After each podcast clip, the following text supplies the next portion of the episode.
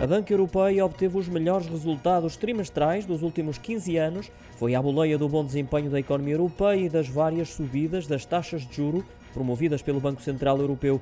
Os resultados líquidos das instituições financeiras do Stocks 600 terão aumentado 44,7% no quarto trimestre para mais de 32 mil milhões de euros, o que contrasta com a queda de 10% sofrida nos três meses anteriores, isto de acordo com uma análise da agência Reuters, que sublinha também que, apesar da subida dos lucros, as ações da Banca Europeia negociam ainda a níveis atrativos em bolsa.